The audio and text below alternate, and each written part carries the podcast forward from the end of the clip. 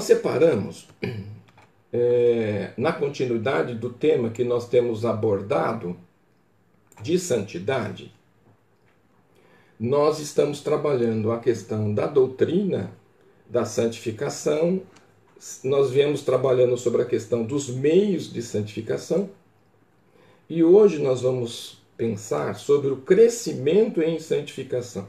Na verdade, o que é crescer? Esse crescimento é algo importante e valioso para a vida do salvo. Baseado em 2 Pedro, no capítulo 3, versículo de número 18, o texto vai dizer assim: Antes, crescei na graça e conhecimento de nosso Senhor e Salvador Jesus Cristo. A Ele seja dada a glória, assim agora como o dia da eternidade. Amém. Então, o texto vai nos dizer que todo aquele que é salvo, ele tem que crescer. Esse crescimento, ele é o crescimento na graça, um crescimento no conhecimento do nosso Salvador Jesus. E ele, a ele seja dada a glória, assim como agora e no dia da eternidade. Então, princípio, existe um princípio importante né, que nós precisamos entender, é que o crescimento ele é algo importante, valioso e que nós precisamos ter essa compreensão. A gente acha que crescimento espiritual é tempo de igreja, não é isso. Não é o fato de você estar muito tempo na igreja. Na verdade, é o seu envolvimento a sua dedicação em conhecer não aquilo que as pessoas dizem, mas aquilo que você absorve como conteúdo e princípio para a sua vida. Hoje a gente crê muito naquilo que os outros dizem, mas não temos referenciais, não temos bagagem, não temos conteúdo para a gente poder aferir, né? Se aquilo que a pessoa está dizendo é bíblico, para se aquilo que a pessoa está dizendo é verdade, se aquilo que a pessoa está dizendo é correto, porque a gente é crédulo Credo no sentido assim, eu creio que aquilo que está certo e aplico para a minha vida. Na verdade, eu preciso ter o quê? Uma peneira, eu vou peneirar, né? eu vou pegar e vou passar aquilo para saber se aqueles elementos que estão sendo aplicados são verdadeiros e podem contribuir para a minha vida. Então, o texto já está nos dizendo que eu preciso crescer. Em quê? Graça. Conhecimento de Jesus. É, as pessoas falam de Jesus, as pessoas dizem que seguem a Jesus, mas muitos não conhecem quem é Jesus, o que Jesus fez, como fez, por que fez, qual que é o princípio, qual que é o valor daquilo que ele tem feito. Esse tema não é um tema muito fácil de ser abordado, por quê? Porque existem algumas questões né, é, que muitas vezes as pessoas é, confundem, né, e muitas vezes ele parece ser um elemento repetitivo, Muitas vezes ele pode parecer que seja um elemento de continuação de uma questão já estudada, mas na verdade é, ele é importante nós pensarmos e estudarmos é, ele para que nós possamos ter alguns aspectos neste conhecimento e esses aspectos vão nos, vão nos ajudar a entender essa santificação e como na verdade nós precisamos tratar esse conteúdo. Né? Para quê? Para que verdadeiramente a gente entenda ele na sua, na sua é, integridade, né? na sua profundidade. Então, para a gente poder trabalhar nessa questão, nós vamos fazer alguns parâmetros. Primeiro, o que não é crescimento em santificação? Né? Então, nós vamos pensar primeiro num outro aspecto, para depois nós entrarmos dentro dessas circunstâncias. Então, antes de tratarmos a respeito do que seja crescimento em santificação, é importante então atentar que o que não é crescimento e santificação, né? mas pode ser considerado muitas vezes por elementos por alguns. Riley, ele no seu livro Santidade sem a qual ninguém verá o Senhor, ele vai nos ajudar né, e vai, faz, vai nos chamar a atenção para esse fato de que o crescimento em santificação ele não quer dizer que possa haver qualquer crescimento ou aumento dos benefícios que o salvo tem em Jesus. Isso é algo importante, né? uma base para nós iniciarmos esse pensamento, porque Hillel ele vai chamar a atenção né? nesse aspecto, por quê? Porque nós temos um conceito, nós temos um entendimento, né? ou muitos, muitos têm, né? nós não, mas muitos têm, de que na verdade assim, crescimento é aumento de benefício. Então, porque eu sou de Jesus, eu vou receber, porque sou de Jesus, eu sou abençoado, porque sou de Jesus, coisas ruins não vão acontecer comigo. E aí vem aquelas orações mirabolantes que as pessoas pedem para proteger, pedem para se colocar dentro de uma redoma de vidro, pedem para que as coisas ruins não aconteçam com ela.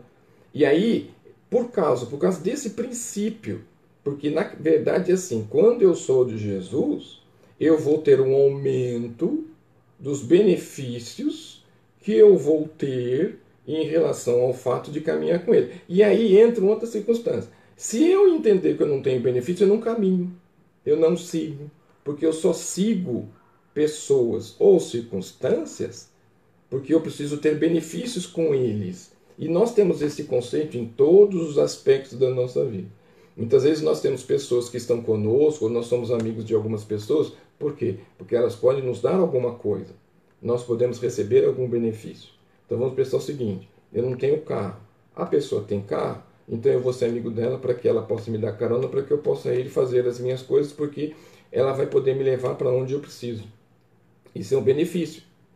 Mas eu estou interessado no que a pessoa tem ou naquilo que a pessoa é. Hoje nós estamos pensando muito nas coisas que as pessoas têm, não naquilo que elas são. Quando eu era criança, minha tia falava muito sobre essa circunstância, né? É, e uma, uma pessoa simples, mas com uma sabedoria muito grande, né? minha tia Ernestina, mas que nós chamamos ela de Nesta, ela dizia assim: Filho, nunca olhe para as coisas que as pessoas possuem. Porque se você quer aquilo que elas possuem, trabalhe para que você possa conseguir através do seu esforço, do, da sua dedicação. Mas valorize as pessoas por aquilo que ela é, não por aquilo que ela tem. E aqui cabe muito esse princípio, né? porque nós hoje queremos ser abençoados, queremos prosperidade, queremos crescer, queremos ser ovacionados, queremos ter menos problemas, queremos ter mais benefícios, queremos ter mais coisas. Mas nós é, entendemos que vida cristã, relacionamento com Deus, não, é, é, crescimento de coisas. Então, é, venha para o Senhor Jesus que você vai ter um bom emprego, venha para o Senhor Jesus que você vai ter um excelente carro, venha para o Senhor Jesus que você vai ter uma casa e uma prosperidade, você não vai ter problema, vai ter enfermidade, você não vai ter nada. E verdadeiramente, Jesus, quando ele vai nos dizer sobre a questão daqueles que servem ao Senhor Jesus, aqueles que caminham com Ele, aqueles que querem ser servos dele, ele diz o quê? Que a estrada ela é estreita, o caminho é difícil.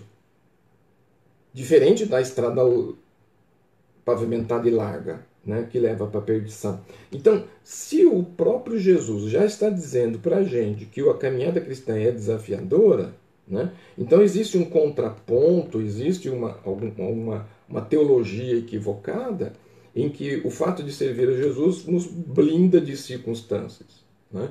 Algumas pessoas dizem assim: poxa vida, é, nós estamos vendo uma questão aí de uma epidemia, né? mas muitos, aqueles mesmos que servem ao Senhor Jesus, viverão circunstâncias, passarão por problemas, passarão por necessidades, vivem dentro das minhas circunstâncias, mas o que nos difere? Nos difere que nós temos o Senhor Jesus como aquele que cuida de nós. E que mesmo passando por circunstâncias como essa, nós estamos o quê? Nós estamos é, fechados em casa, nós temos a nossa mobilidade impedida, nós temos um monte de circunstâncias acontecendo, isso é para todos. Mas como é que eu encaro isso? Eu posso encarar num desespero, mas eu posso encarar com uma paz que excede entendimento. Isso é, é o relacionamento que nós temos com, com Jesus. E esse é o crescimento que ele nos dá. Então, Riley vai nos ajudar a entender que esse crescimento nessa santificação ele vai mostrar aqui o seguinte: eu não tenho aumento de benefícios. Né? E muitos estão à busca de quê? De aumento de benefício. Então eu quero as bênçãos, mas não quero o abençoador. Eu quero as coisas que a igreja pode me dar, mas eu não quero um relacionamento, não quero compromisso, não quero vida, não quero mudança, não quero nada. E aí cai basicamente nessa questão, né? em que as pessoas falam sobre o amor de Deus, mas não sabem quem é o próprio Deus. Então, isso significa, entre outras coisas, que não há como um salvo vir a ser perdoado ou mais justificado. Né? Então, essa circunstância ela é importante para nós entendermos que nós somos perdoados pelos nossos pecados e fomos justificados pela morte de Cristo no Calvário.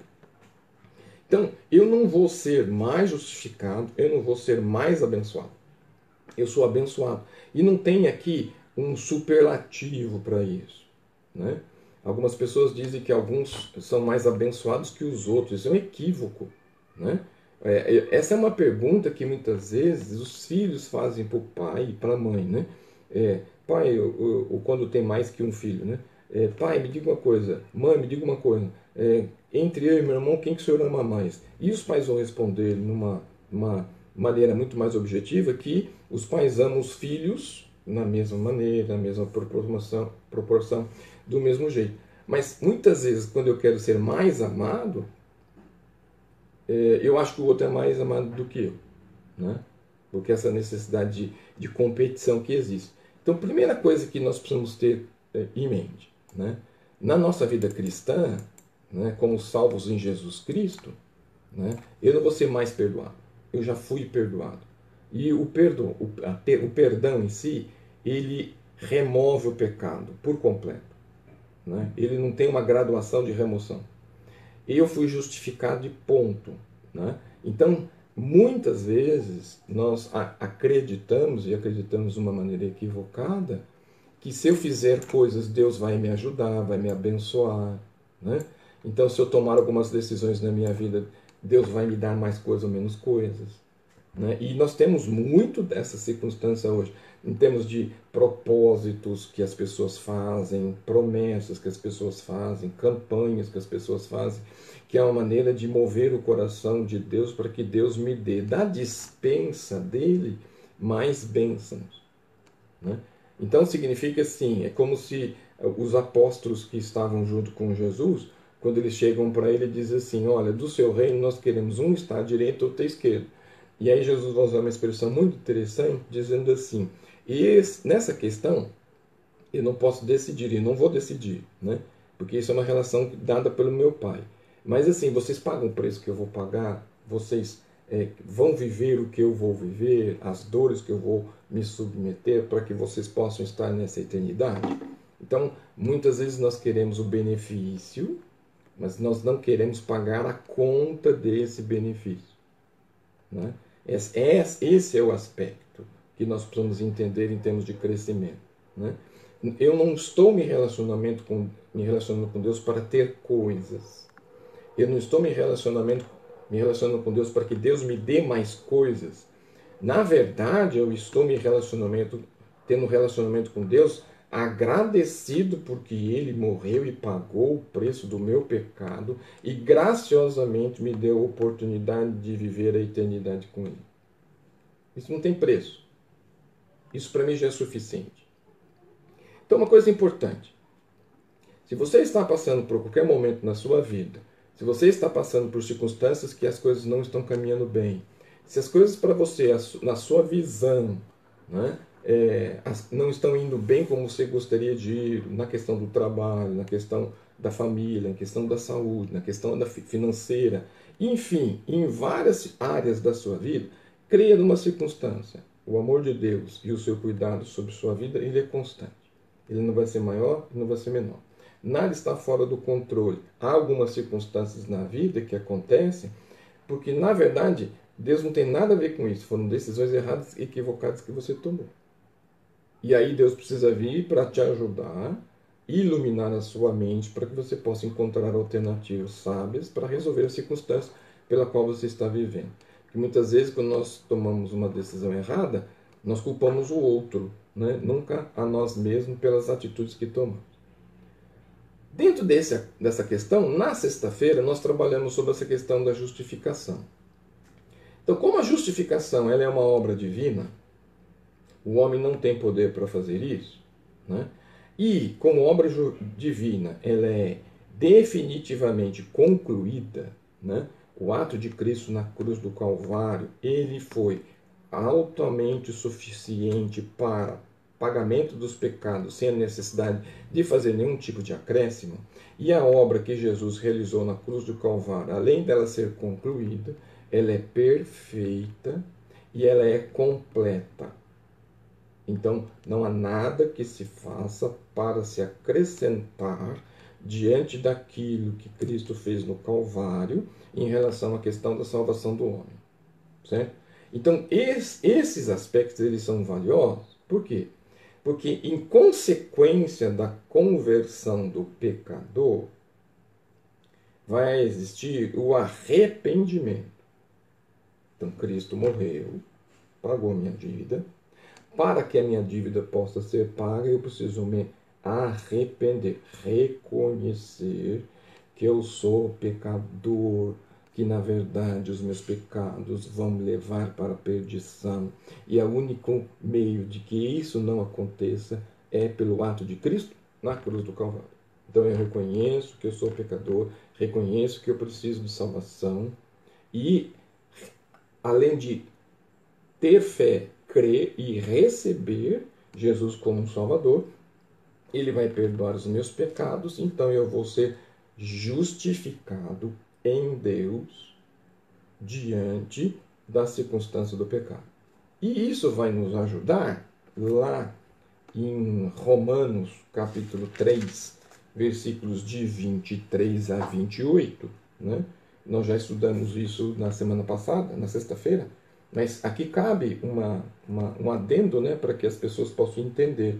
Então, Romanos, capítulo 3, versículo de número 23 a 28 porque todos pecaram e destituídos estão da glória de Deus, sendo justificados gratuitamente pela sua graça, pela redenção que há em Cristo Jesus, a qual Deus propôs para propiciação pela fé no seu sangue, para demonstrar a sua justiça pela remissão dos pecados dantes cometidos sobre a paciência de Deus, para demonstração de sua justiça nesse tempo presente, para que ele seja justo e justificador daquele que tem fé em Jesus.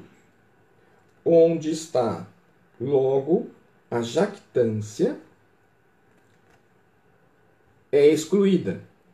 Por qual lei? das obras? Não.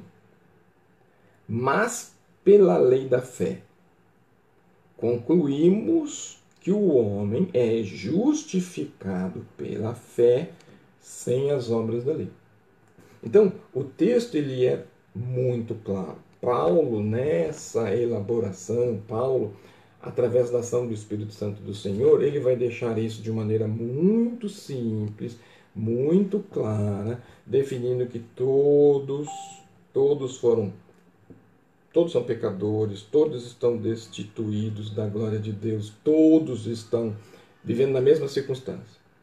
Mas todos aqueles que pela fé receberem o Senhor Jesus serão justificados, não pelas obras, mas pela fé no versículo de número 28, então diz assim: Concluímos, pois que o homem é justificado pela fé, fé no sacrifício de Jesus Cristo no Calvário, perdoando os pecados, né, sem as obras da lei.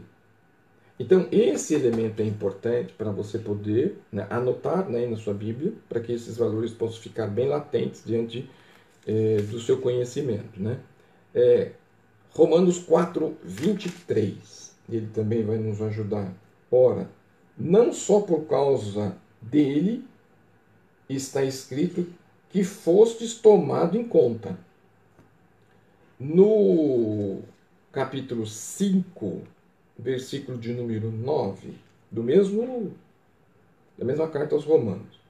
Logo, muito mais agora, sendo justificados pelo seu sangue, seremos por ele salvos da ira. Então, uma das coisas que nós precisamos entender, né, dentro desse aspecto, é que não há como pensar em crescimento, né, em crescimento em santificação, se não temos o perdão e não somos justificados. E isso é muito claro. As pessoas querem as bênçãos, né? há muitas pessoas que estão na igreja, muitas pessoas que têm até mesmo uma maneira de falar, gestos. Né? Então, assim, eles têm trajes de salvos, falam como salvos, agem como salvos, mas não são salvos. Por que, que não são salvos? Por quê? Porque, na verdade, não teve o arrependimento dos seus pecados eles podem até entender que Jesus é Salvador, entender que Jesus morreu na cruz, entender que Jesus fez tudo o que ele fez, da forma que ele fez, da maneira que ele fez. Mas, se não tiver o arrependimento né, dos seus pecados, nesse arrependimento, o perdão e a justificação, não vai existir crescimento. Né? Então nós vamos ter pessoas que estão envolvidas na igreja, pessoas que estão é, fazem parte, né, são membros da igreja, e isso é uma questão muito importante, é, mas elas não têm nenhum tipo de relacionamento. E aí há uma expressão bíblica que eu acho muito interessante: pelos frutos vos conhecereis. Essa é uma questão importante. É, eu tenho como princípio que a igreja, ela verdadeiramente, ela resolve problemas, ela não cria problemas. Então, quando a igreja começa a criar problema, tem alguma coisa errada. Então, essa é uma circunstância importante.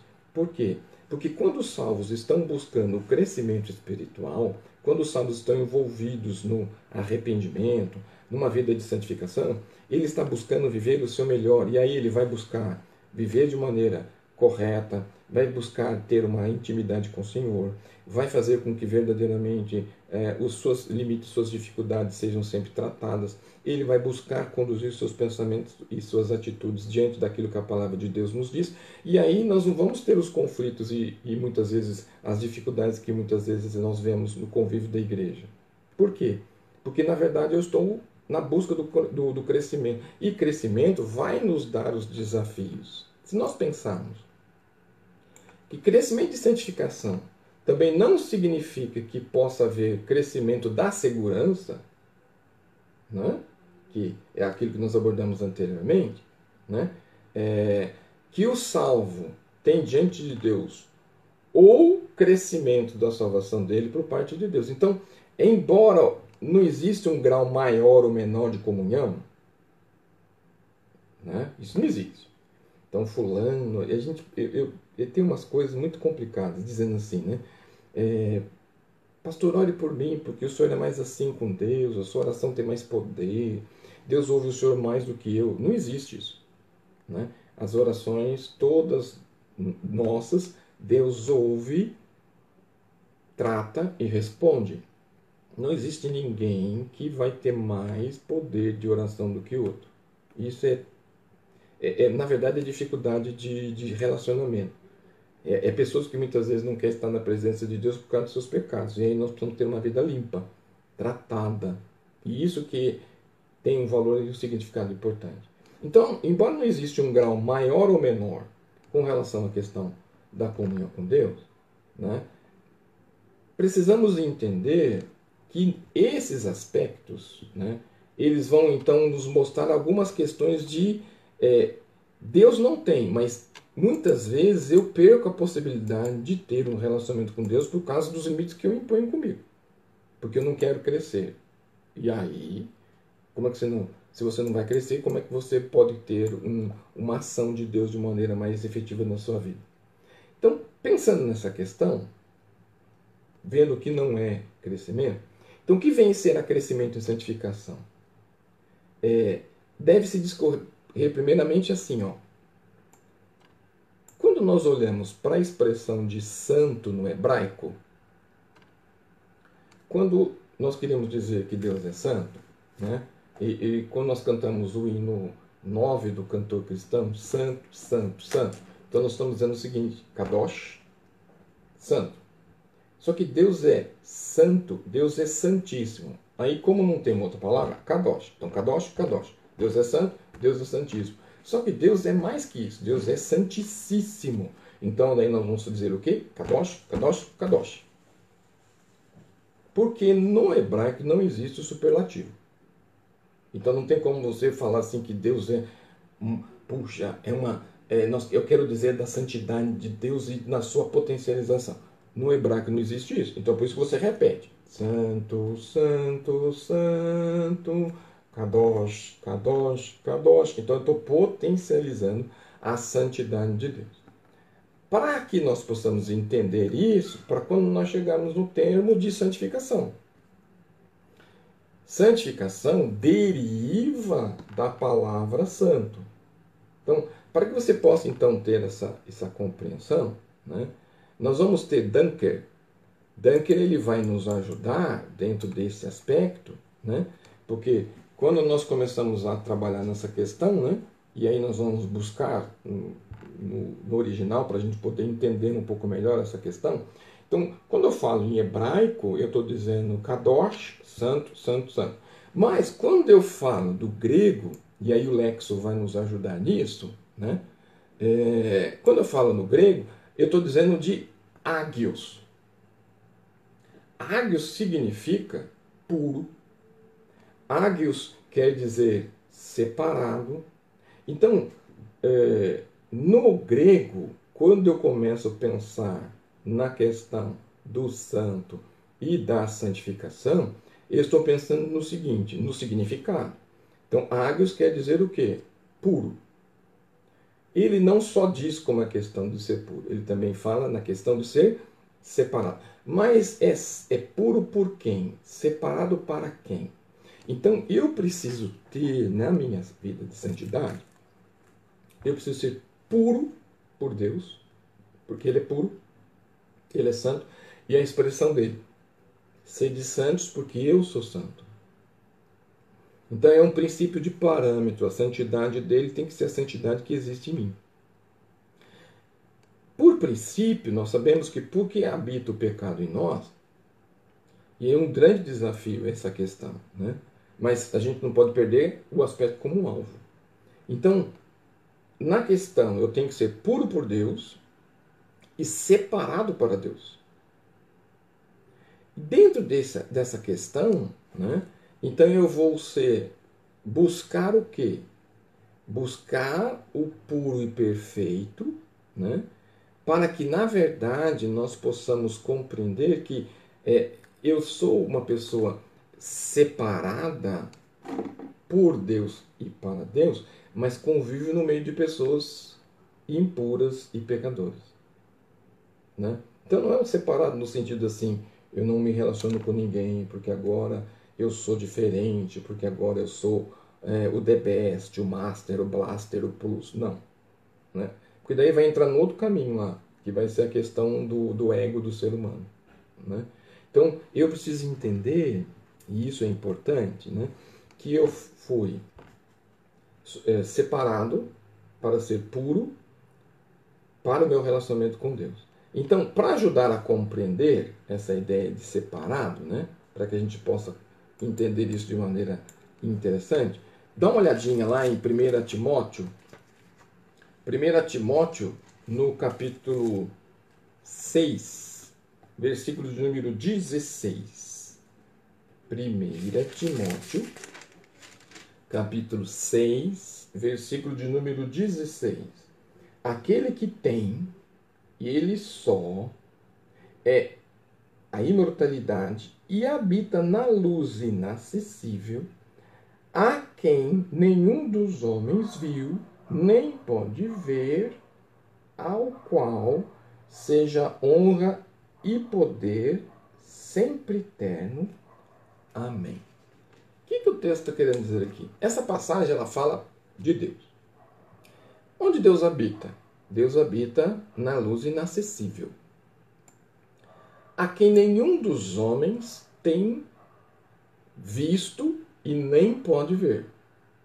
Então, trata-se de um ser que não pode ser definido por palavras. Princípio. Não existe nada que possa definir Deus.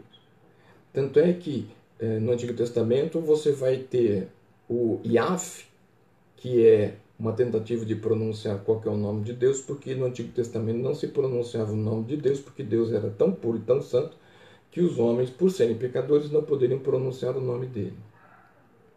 Então, dentro dessa questão né, de Deus habitar numa luz inacessível e de que, na verdade, nenhum homem pode vê-lo, mas nós podemos observar e compreender que, na verdade, assim, ó, é, esse ser indescritível e infinitamente diferente do homem miserável, um ser separado, inabordável em sua glória, faz com que, na verdade, nós possamos entender que o conceito de separado tenha surgido dessa consideração. Mas por que essa explicação? Né? Porque crescer em santificação significa crescer em separação, ou seja, crescer nas virtudes que caracterizam Deus e que separam o conceitualmente. Olha que legal, olha que coisa interessante. Então, esse ser indescritível, esse ser separado, ele vai nos ajudar a entender que crescer em santificação significa crescer em separação. Separado do pecado, separado do interesse dos homens, separado daquilo que o mundo se propõe. Há um texto que diz assim que quando nós estávamos no pecado, nós nos oferecíamos ao pecado. Né? Tem uma expressão que os adolescentes utilizam, né? É, Pecado vem de mim que eu estou facinho. Quando nós temos uma experiência com o Senhor Jesus, eu deixo de me oferecer ao pecado, da vontade de pecar, dos desejos que o pecado traz, e passo a viver uma vida em oferta a Jesus. Os valores de Jesus habitem em mim, os valores de Jesus agindo na minha vida, os valores de Jesus fazendo com que os propósitos de Deus se cumpram na minha vida. Quando isso acontece, nós passamos a ter um conflito. A minha vontade com a vontade do pecado, a minha vontade de Deus e a vontade do homem. E aí, dentro desse conceito, dentro desse princípio, dentro da, minha, da vida espiritual, quem vence? Porque se existe um conflito do homem e o pecado, da vontade de Deus com a vontade do meu querer, quem que vence?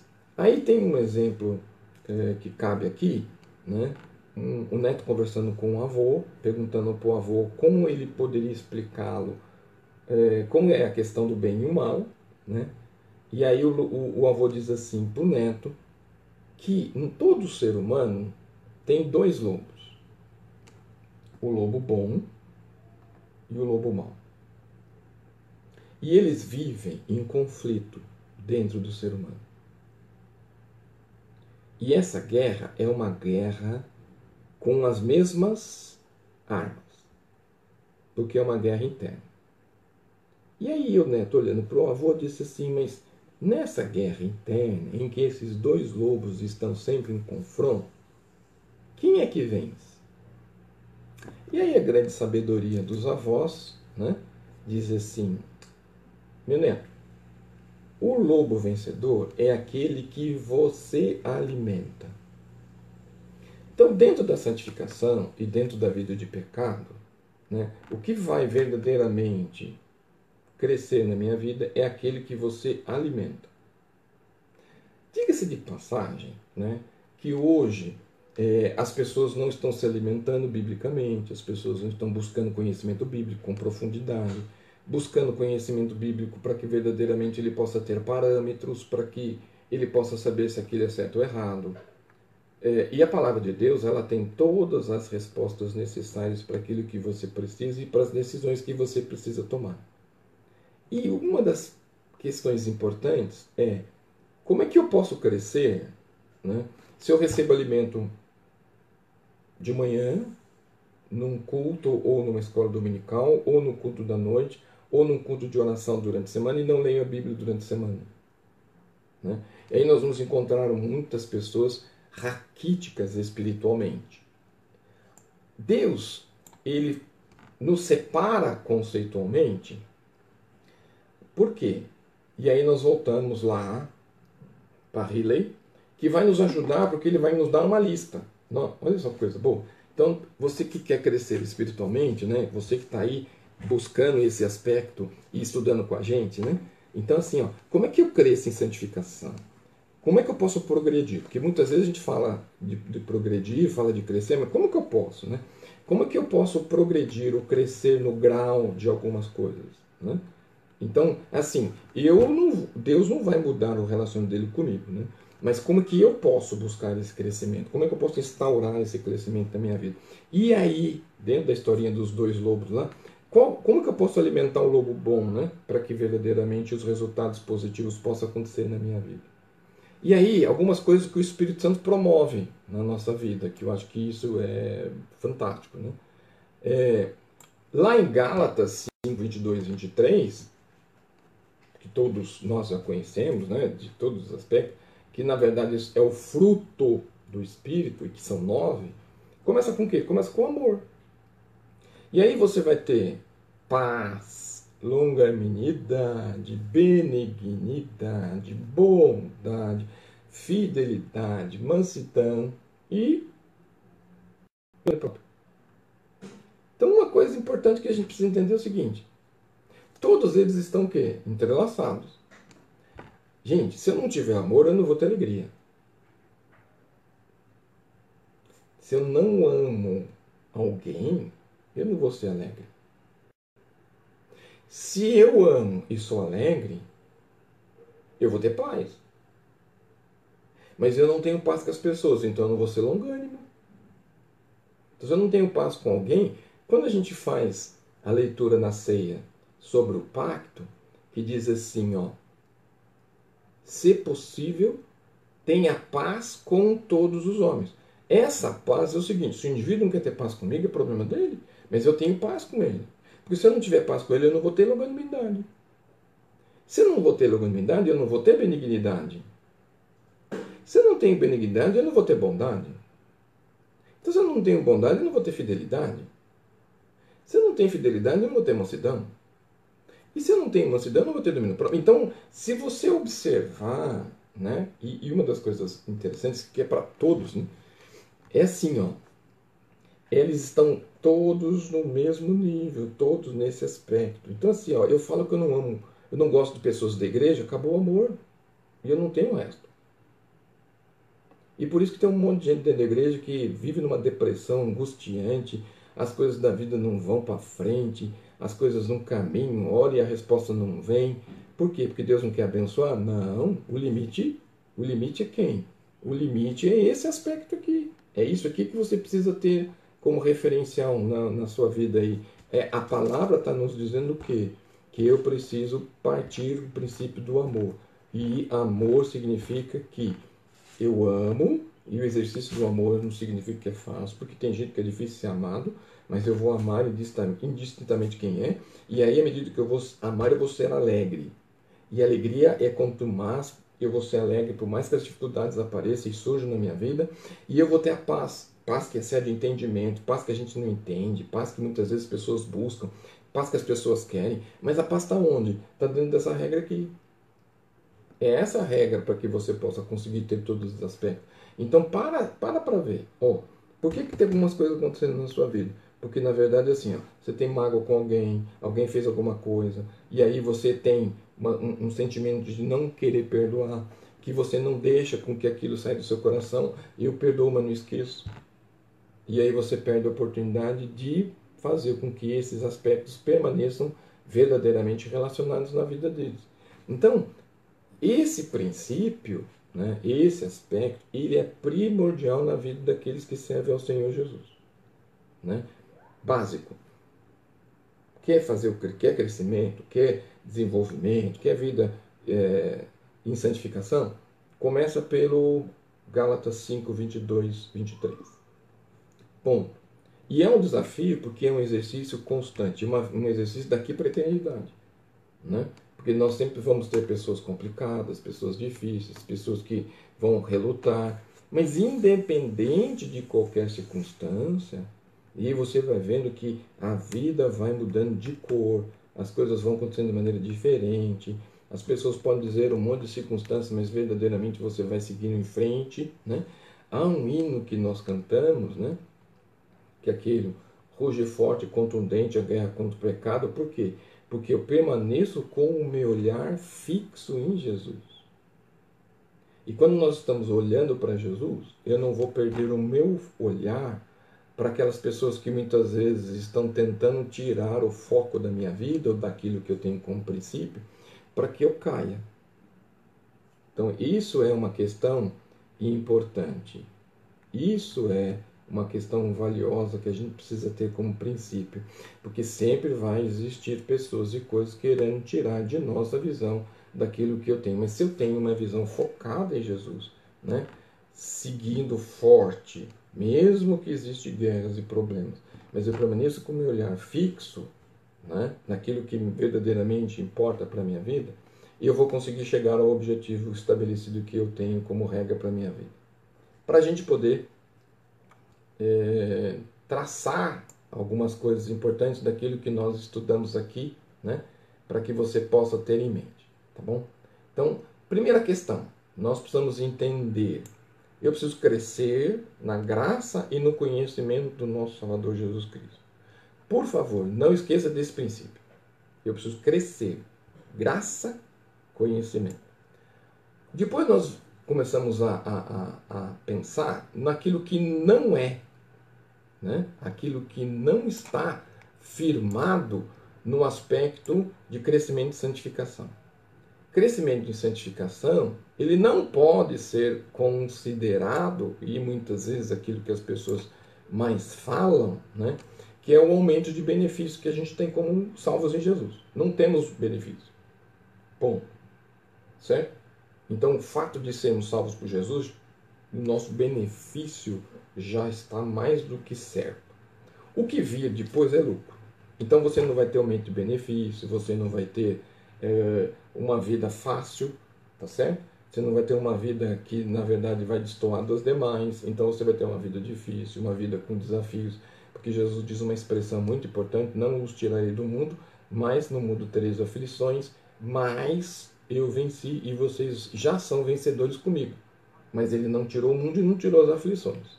Tá certo? Um outro aspecto que nós precisamos ter como entendimento, né, que na verdade é, a nossa conversão e o nosso arrependimento é que vai nos dar o crescimento, porque nós somos perdoados e justificados. Então, se você não tem perdão, você precisa de perdão. Se você não for justificado, você precisa ser justificado. E como se é justificado?